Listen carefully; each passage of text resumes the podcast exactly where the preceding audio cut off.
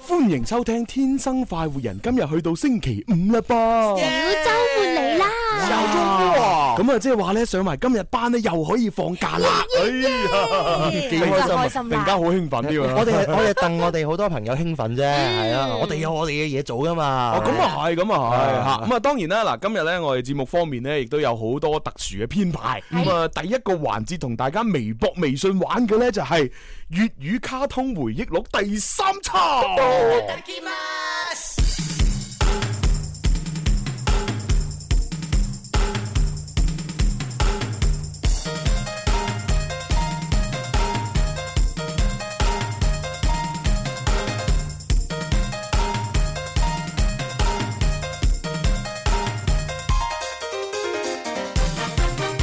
瓜豆仔君報佢廚藝頂呱呱，瓜個豆仔君報佢仲未肯標價，個個細路愛他，要佢教煮嘢食，個個細路細路細路到張開嘴巴，地地盤盤一嘢吃到肚腩大個瓜，專業有最啱你口味做雜錦西瓜，飢餓有隻紫菜拉麵半壽司青瓜，要翅膀要翅膀要翅膀加多一杯綠椰樹花。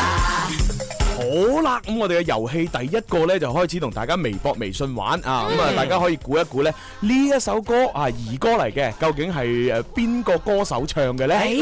嗱個。個我唔識佢把聲音咁獨特嘅話，我一聽我就識啦。嗱咁我可以俾啲 tips 大家嘅，咁係啊男仔，啊男仔咁啊，係同埋咧佢唔係一個單人嘅歌手，佢係一個組合嚟嘅。兩個人嘅啊，咁啊呢一首歌咧，我相信誒即係大部分人都唔知係邊出卡通片㗎啦。真係唔知，介嗱紹一下。我我相信好多人一講起飲食嘅飲食類嘅卡通片，第一時間就諗起《中華一番》。嗯冇錯冇錯冇錯，係啦，咁啊，但係咧呢一出呢，就係、比《中華一番》呢更加早幾年推出嘅一出誒誒講煮嘢食嘅卡通片。哦哦小哦弟啊不才對呢出卡通片都有了解過係嘅。啦，咁啊叫咩名記唔記得？叫咩名？我真係真係唔記得咗。其實呢，就係、叫做《火頭智多星》。啊哦哦哦，咁啊呢一首主題曲嘅名呢，叫做《火頭仔昆布》。啊係係咁啊個男主角呢，就係大家知啦，就係昆布仔啦。啊啊啊咁啊！我當時唔知昆布係乜嘢嚟㗎，後來先知原來昆布咧係海海帶帶嘅一嘅種另外一種講法。咁啊，昆女布仔係呢出卡通片裏邊咧，就係昆布咧就煮嘢食好叻㗎。好犀咁利！啊，無論係呢個誒即係西式料理啦、啊中式餐啦、嚇日本料理啦，都煮得非常之好。我好記得有一幕咧，就係昆布去咗唔知個荒島嗰度咧，得翻一粒米咁大把，係係佢一粒米又想煮俾所有嘅誒朋友食。一粒米點煮咧？佢可以將一粒米誒煮成一條魚，哇一條魚佢話唔夠食，佢將一粒米再煮成一個蛋糕。哇！佢點樣將哦 粒米 你哋唔好理，反正我嗰陣時覺得就話三米唔係啲米， 三 米唔可以煮嚟食飯 係嘛？咁啊米可以積少成多。所以咧，就算大家未睇過呢出卡通片咧，都可以咧就參與我哋嘅互動遊戲，就係話啱先呢個火頭智多星係邊一對組合啊唱嘅咧？嗱呢對組合喺香港都好有名嘅。啊係啦，稍後時間我哋抽獎，跟住落嚟啊啊點啊？ 我我想講話同我哋同行啫。嗱，跟住落嚟，我哋下一首歌，呢首又係超經典。但係咧，可能好多誒九零後都唔識嘅，都係八零後、八零頭先識嘅。聽下先，聽下先。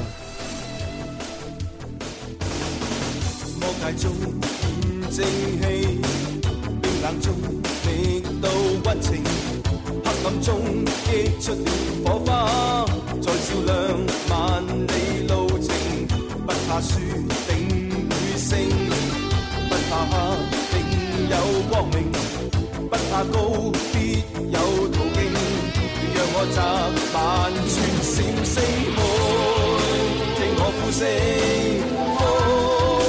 聽我呼聲，火，聽我呼聲，驅魔斬惡，齊做我精兵。真心堅心充當我將領，真我有愛散佈下命令。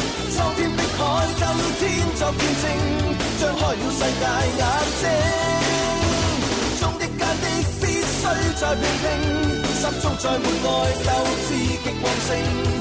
高的低的分出那個勁，今天要世界看清。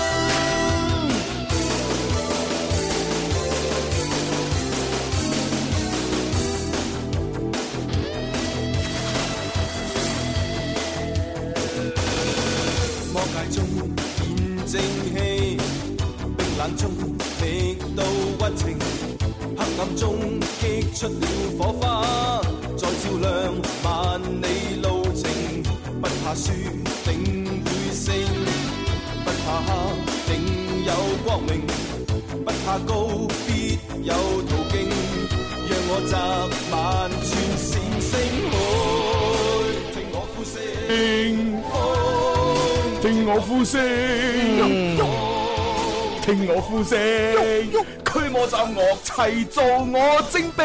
好啦，咁啊呢一首歌咧，大家好明顯聽到咧，啊許志安演唱嘅。係咁啊嗱，呢誒今次第二個互動題目咧，就係話究竟呢一誒呢一首歌誒嘅卡通片叫乜嘢名？哦哦，咁咁我哋就真係唔可以知道答案住 啦。啊，講真，我諗咗好耐好耐。嗱，許志安絕對就係佢啱啱出道冇幾耐唱嘅嗱，。我俾啲 tips 你啦。其實呢一出卡通片咧，就係誒由人咧去駕駛機器人嘅。係咁啊，然之後咧就誒誒，呃佢哋咧就打好多唔同嘅地方。誒、呃其中咧第一站咧就係、打創界山，哎，創界嗯係啦嗯山，打完創界山，創界山有七層嘅，咁啊分別去打嗰啲大 boss。咁啊打完創界山之後咧，第二輯咧我冇記錯就係打星界山，哦星界山咧就行彩虹又係七層嘅。係咁然之後，好似到後邊第三輯呢，就好似係唔知創界山同星界山一齊有問題，哦哦咁啊哦跟住呢就去打，咁啊裏邊嗰只其中一隻機械人呢。啊，就有個有個龍字嘅，咁啊，然之後咧，呢呢個誒主角嘅師傅咧，啊個機械人咧就係忍者咁樣嘅 feel 嘅，嗯啊，咁啊，另外咧都可以俾啲提示俾我哋嘅九十後同埋零零後嘅小朋友，嗱 TVB 都有重播過㗎，係嗯我哋有睇過㗎咁係啊，啊，咁啊，究《竟神 魔神英雄傳》哎唉好啦，嗱咁啊，因為蕭公子講嘅答案咁啊真係㗎係啊，咁如誒呢呢個咧，其實就係就係誒《魔神英雄傳》啊，咁啊當然啦，《新魔神英雄傳》其實同《魔神英雄傳》就係同啊一一樣，樣一樣嘢嘅係只嘅，不啊過係唔同嘅輯數啫。哦係啦，咁啊睇下喺蕭公子講答案之之前有冇人答啱咯係啦，啊我有人哋我哋答會啱截嘅止呢個時間嘅。啊啊放心啦，有人答啱，而且我仲抽埋獎添，哦 ？OK，好啦，咁啊呢個時候有下一首咯喎。誒，哦呢一隻咧就真係好愛好愛，誒嗯哼好溫情、好浪漫、好甜蜜嘅感覺。嗯誒演唱係陳松伶。呢套卡通片呢，就講愛情為主，但係呢，佢係講一個社區愛情，啊同一屋檐下誒互生情愫。共你相聚，一刻都可送走唏噓。能共你相聚，一刻的歡笑聲，永記於心裏。任流水，任雨滴。將一切滄桑沖去，無論世上每日百千變動，但我心永共你伴隨。啊！呢一出卡通片呢，就令我諗翻起好多以前細細個嘅嘢啦。咁啊、尤其是呢一首歌啊呢，我當時好中意聽，我就成日都好想我嘅爸爸呢，就同我一齊睇呢出卡通片。點解咧？因為佢係愛情誒㗎。唔係唔係哦啊，因為我好中意出呢出卡通片，同埋咧好中意聽陳松伶呢首歌。啊當年細個嘅時哦候，啊咁咧我就好想將自己嘅呢啲好嘅嘢咧，就同嗯同阿爸分享。係嗯咁但係始終咧，阿爸咧佢都係即係太忙啦，太多嘢做。哈，係我記得咧就係唯一有一次嘅機會播俾佢聽，啊但係佢都係冇乜心機嘅。我哋細個嘅時候好想誒係誒，啊好想幫啲爸爸媽媽同我哋一齊分享係啊我哋係啊中意嘅嘢，但係啊係爸爸媽媽冇時間，或者佢睇到之後冇感覺。係啊係啊，我仲記得嗰陣時同誒爸爸一齊分享呢首歌嘅時候咧，我爸爸喺度鬥木啊。哦，鬥木啊，你你知我哋我哋上一代父輩嗰啲人好叻噶嘛，嗯佢哋咩都識做。啊啊！哈即係屋屋企個櫃又係自己整嘅，係嘛？啲燈又係自己接電線嗯嘅，係嗯係嘛？就張床又係自己鬥翻嚟嘅。咁啱係啊嘅，爸爸又鬥木㗎。係啊，咁嗰陣時咧，佢係一路喺度鬥木，我唔記得係做緊書櫃嘅，做緊乜嘢。嚇啊咁我就話：哎呀，老豆老豆，即係卡通片播啦，首歌唱啦，啊快啲聽，啊啊好正㗎咁樣。哦，跟住 佢就話：哦，係咩？哦，聽下啦，哦啊，幾好啊！ 正常嘅，咁一個大人一個爸爸咁樣嚇。係啊但你話我以前細個嘅話，睇好多卡通片咁樣，你話遊戲互動機器人嗰啲我都識，但係你話愛情嘅話，我啱啱真係到而家都諗諗唔到喎，係咩咧？咁真係離我個年代太久遠啦，咁冇錯冇錯，咁啊，其實咧就當中咧就係個男主角咧同個女主角咧就係同屋共同住，即係一間屋裏邊好似七十二家房客啊咁，哈係即係係唔同嘅房有唔同嘅租客。啊咁啊，其中咧男主角咧就係最正常嗰個，啊哈咁啊，然之後咧個女主角咧亦都係最正常、最靚嘅。即係其他都係唔正啊常，，其他嗰啲全部唔正常可㗎。能外星人啊，有一個男嘅咧就係傻嘅，啊啊成日都會爬入人哋間房度誒夾嘢。啊咁啊有一個女嘅咧又係傻嘅，係啊即係成日會出去飲酒飲到醉醺醺嘅。係啊咁啊又仲有一個好似係老人家嚟啊嘅。哈啊哈係啦，咁然之後咧個故事就係講咧嗰個最正常嘅男人同嗰個最正常嘅女人嚇就即係暗戀佢。啊哈係咁啊最後結果當然兩個喺埋一齊 啦。哦啊誒咁啊但冇乜係新意，最尾個女主角應該同嗰個傻嘅， 嗰個夾嘢嘅喺埋一齊。咁啊，同埋尤其是誒，俾啲 tips 大家，嗰出卡通片咧播放嘅時候咧，咁啊，亦都係做緊有另外一出卡通片個 feel 差唔多，嗯係就叫橙路。啊咁啊，橙路咧，亦都係一個男仔暗戀一個女仔嘅故事。啊啊啊！咁啲劇情都係男仔暗戀女仔或者女仔暗戀男仔㗎但係啦。但係背景唔同啊嘛，哎啊啊啊個背景就唔同，咁所以誒同橙路一齊播出嘅呢一套啱先陳松伶演唱嘅誒卡通片嘅主題曲叫咩名咧？咁啊，大家可以發過嚟啊，啦。微博啲朋友係咪真係咁醒目咧？就唔知道啦。啊係，喂，答啱咗喎。真係啊㗎。相聚一刻啊！ 好啦，跟住落嚟咧，又要估下呢出卡通片叫咩名啊？心頭寫滿新鮮，每點愛亦記住。清明的小金魚，像了解我所思。笑對朗月唱，輕打着拍子，追尋美夢，不管風跟雨。望天邊繁星飛閃，從不停；望水中漣漪，美麗的浮影，如像布景閃亮在眼睛。問天邊流星可否停一停？問水中浮影，往日的憧憬，無盡我的心事，誰願聽？好啦，嗱呢一出卡通片咧，我都係話俾大家聽叫咩名啦，吓就叫做《娛樂金魚眼》。啊哎你點啱解歌講詞入邊都咗？有你啦你講咗我唯一識嘅 一個，我覺得娛樂金魚眼係咪啊？古巨基都唱過其中一個卡呢哦呢出嘅主題曲。冇冇，就係就係得呢一個版本咋。係係啊，咁啊娛樂金魚眼呢，咁啊呢出卡通片呢，就誒、呃、當時我記得係喺《忍者亂太郎》之前嘅。係即係誒，佢呢出卡通片喺暑假嘅時候播，跟住播完之後，下一年嘅暑假呢，就係、播《忍者亂太郎》。哦每年嘅暑假嘅話咧，誒，即是 TVB 都會播好多唔同嘅卡通片嘅。係係咁呢係啲卡通片就係我哋咧賴以生 存，俾我哋維係住呢個暑假能夠有美好回憶嘅東你西。你知啦，而家啲小朋友啊，係嘛玩玩誒遊戲機、玩 iPhone、i iPad 啊、手機呢啲，我哋嗰時邊有睇部電視嘅啫嘛。係啊，充其量整部紅白機俾你咧，都好少啦。咁啊，呢一出娛樂金魚眼呢，我要問大家嘅問題呢，就係話有一裏邊呢有一個角色呢，就係主角嚟嘅係嗯嚇，佢呢就誒叫做誒千歲。哦咁啊，千千歲咧就係一個咧誒好得意嘅女仔，係佢成日咧遇到啲任何嘅事情咧，佢都係咁樣哦咁樣笑嘅。哦咁啊，當然啦，呢個千歲咧，亦都係誒誒成日會同個女主角作對。啊咁哈但係個女主角咧就有一條識飛嘅金魚幫佢，識飛嘅係啦，就係成日喺空中飛下飛下嗰條金魚。啊哈我而家問題就係嗰條金魚叫乜名？金魚眼，錯條飛魚，錯，嗱，俾啲 tips 大 家，嗰條識飛嘅金魚咧個名咧係兩個字嘅，係啊哈兩然後個嗰條字。魚係粉紅色嗱嘅，，係啦，其中一個字係金字。哦，哦哦金魚。嗱，千歲係女主角啊！我我嗰個魚個叫咩名我唔知，我就知千歲嘅老豆係叫咩名，啊係叫咩名咧？萬歲啊 好啦，咁啊，大家一齊開動腦筋咧，回憶下究竟嗰條金魚叫咩叫咩名？名呢跟住落嚟，哇，經典！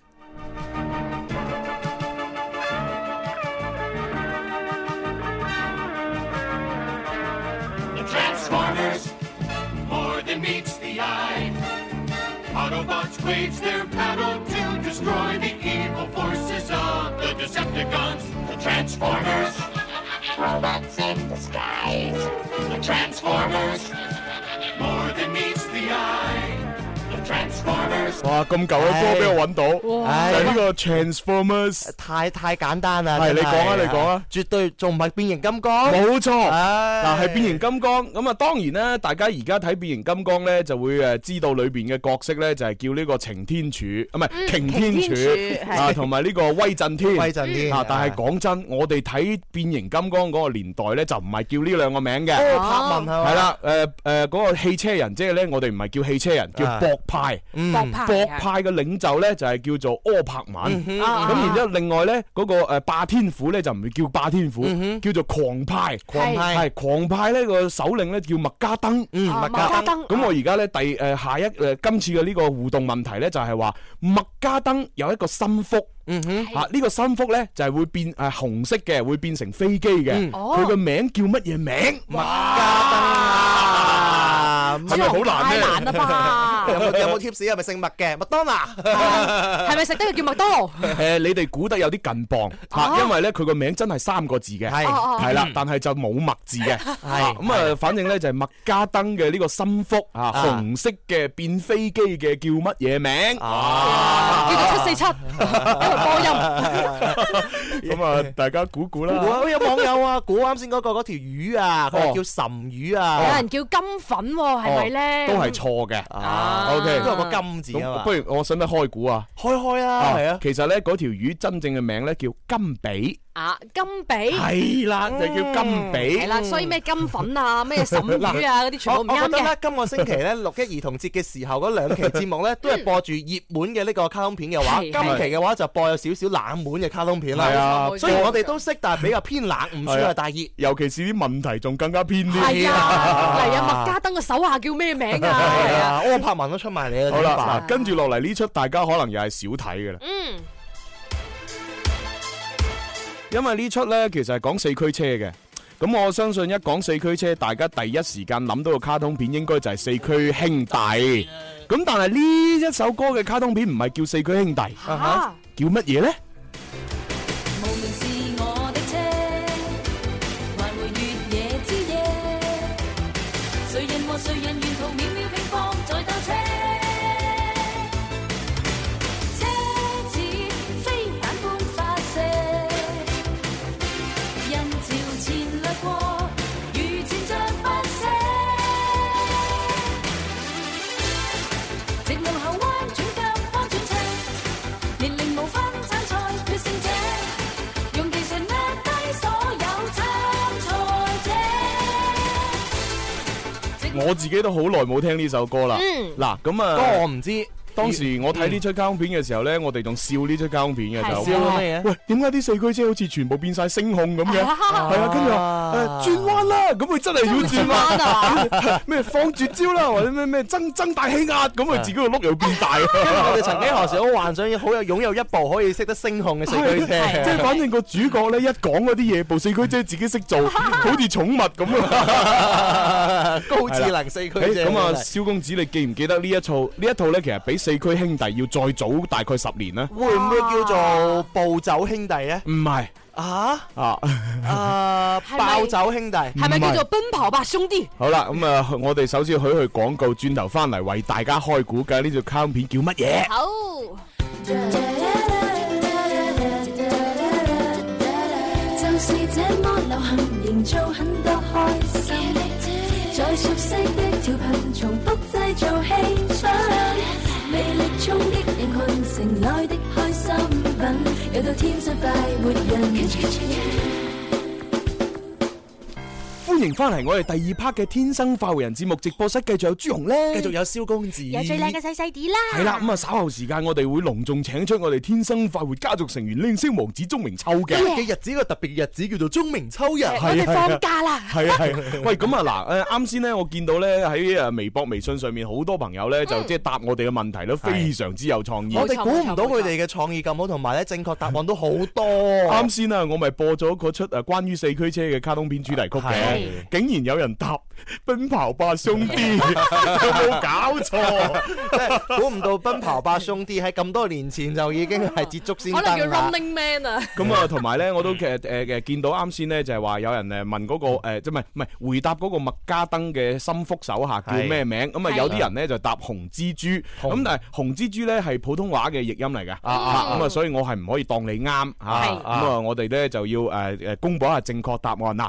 係首先第一條問題，我哋播《火頭仔昆布》嗰首歌，主唱係邊個組合咧？係咁啊，有啲人咧就答呢個軟硬天唔師。係軟硬天哎師啊，冇錯，把聲係好似，但係實際上咧，唱呢首歌嘅組合係草蜢。哇！ 我一直係一直認為係軟硬天師啊，問你點估啊同埋佢個聲線一直都係就係似佢哋兩個啊嘛。因為當時草蜢就係就係扮聲咁樣，哇！火頭仔昆布咁樣唱係啊啊係啊嘛，咁係咪啊所以咪似郭文輝唔咯，係啊郭文輝梗係嚟啊㗎唔。係哎啦。呀，一直喺我心裏邊藏咗好多年嘅秘密公開話明係咗。組合啊嘛，係冇錯，咁啊，中華一番嗰度啊，係喎我今日冇播中華一番嘅嘅主題曲喎。係啊，唔啱啊 火頭仔軍部啊，啱哦，咁啊，啊由佢啦，由佢啦吓，哦咁下次再播啦。有機會啊。咁啊，而家第二個問題咧就係問呢個誒《魔神英雄傳》，咁啊大家都答啱啦，就嗯係呢個卡通片啦。嗯咁啊第三咧相聚一刻，咁啊大家都答啱啦。冇錯冇咁啊錯，跟住娛樂金魚眼裏邊咧嗰條啡色飛嘅金魚都好多人答啱。係啊叫做金比，冇錯。尖比係啦，咁啊變形金剛裏邊啦，麥加登嘅心腹手啊，紅色變成飛機嗰個咧，粵語嘅誒譯音應該叫啊星星叫， 叫做星星叫。冇錯。係嗰啲非洲大眾嗰啲呼呼呼呼嗰啲啊，定梗係啦你睇下卡通片 啊，係啊，好啦，我哋睇過其實好有共鳴㗎。冇錯，係啊咁啊係跟住啱先我播嘅嗰出呢，就係比四驅誒兄弟更加早大概十年嘅四驅車卡通片呢，嗯其實應該係叫四驅小子，哦當年呢個四驅小子咧，仲未話好紅嘅情況下邊咧，如如果話仲未好紅嘅話，四驅兄弟就爆紅啦。係啊係係啊，係係咁我最記得呢，當時呢，喺我哋呢邊呢，可以買到嘅四驅車呢，不外乎兩個牌子，嗯哦一個呢就係雙星，啊一個呢就係雙轉，啊咁啊雙星呢，通常呢就幾十蚊一部嘅。嗯係係啊，賣得貴賣到百幾蚊，咁啊相轉嘅話呢，就平民化啊，就係十零蚊一部，啊咁啊所以呢，當時唔知點解我哋啲小朋友當中流傳住一個傳說，係嗯就係話呢，雙星係堅嘢，雙轉係流嘢。哦，咁樣嘅，咁其實事實上面就唔係嘅。 事實上，我覺得應該係唔同生產嘅廠生產之後啊因為我買我我買咗雙轉嚟玩，其實啊都冇問題啊，冇質量問題啊。啊啊！咁我啲有錢嘅朋友就買雙星嚟玩，都唔見佢部車快過我幾多啊！我真係由由細到由細到大啊！喺喺我嘅概念裏邊咧，買四驅車就係兩個價錢嘅，一個叫十二蚊，一個叫十五蚊。誒哦點解呢？因為都係叫你好似你講嘅叫雙轉。哦啊我哋嗰邊嘅話，反而我冇呢個概念話雙升雙你轉。你邊邊邊噶？啊你邊邊噶？廣州應該同佛山一樣嘅啫。 反而我哋中意乜嘢嘅話咧，就買咗架車翻嚟，我哋係就要個殼嘅啫，跟住其他嘢就全部改裝，你知唔知？哇！齒輪哦，我知我知，係咯，係啊，真誒咩誒大包圍，啊係差唔多。跟住又咩咩前前避震、前避震後後避避震，震係係啊，啊係啦，跟住嗰個誒嗰啲齒輪咧，又會換換咗啲咩大齒輪嗰啲嘢係啊，嘅。正常就三齒輪，佢改成兩齒輪，咁啊啊少啲齒輪啊，轉數會快啲。係啊，我就係記得我哋以前小學咧，啲男仔成日買啲四驅車嚟撞女仔只腳 啊，撞到呢女仔啊咁咪真樣叫係真佢哋好開係心好啊好痛㗎，因為係啊速度快。係係係係啊，同埋你誒仲可以換胎㗎嘛。係啊。係啊，換嗰啲咩防線胎啊嗰啲㗎哦嘛。你知唔知道我為咗買胎啊？嗰陣時咧就六蚊雞，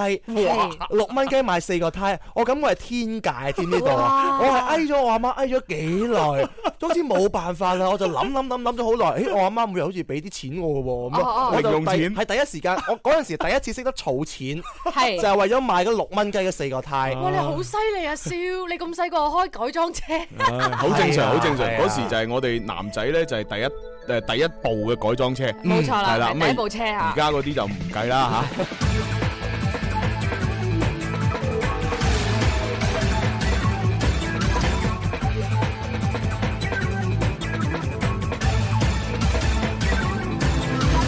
高温小鬼恩情即將展開多情鬥志，上到追星看你我各顯本領，愛上這個過程，全憑實力爭取勝利，到處佈滿是車聲加心跳聲，途中不定，決勝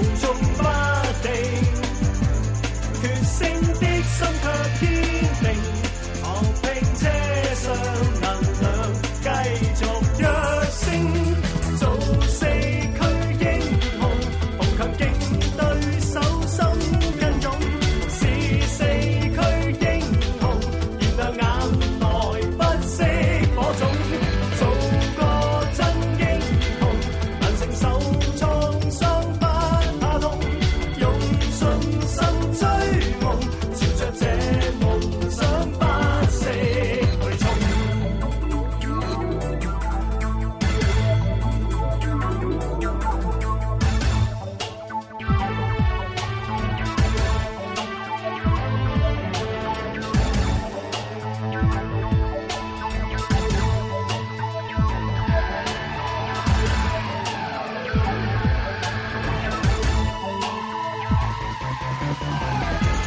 無足把定，決勝的心卻堅定，學拼車上能量繼續躍升，做四驅英雄，紅強勁對手心更勇，是四驅英雄，燃亮眼內不息火種。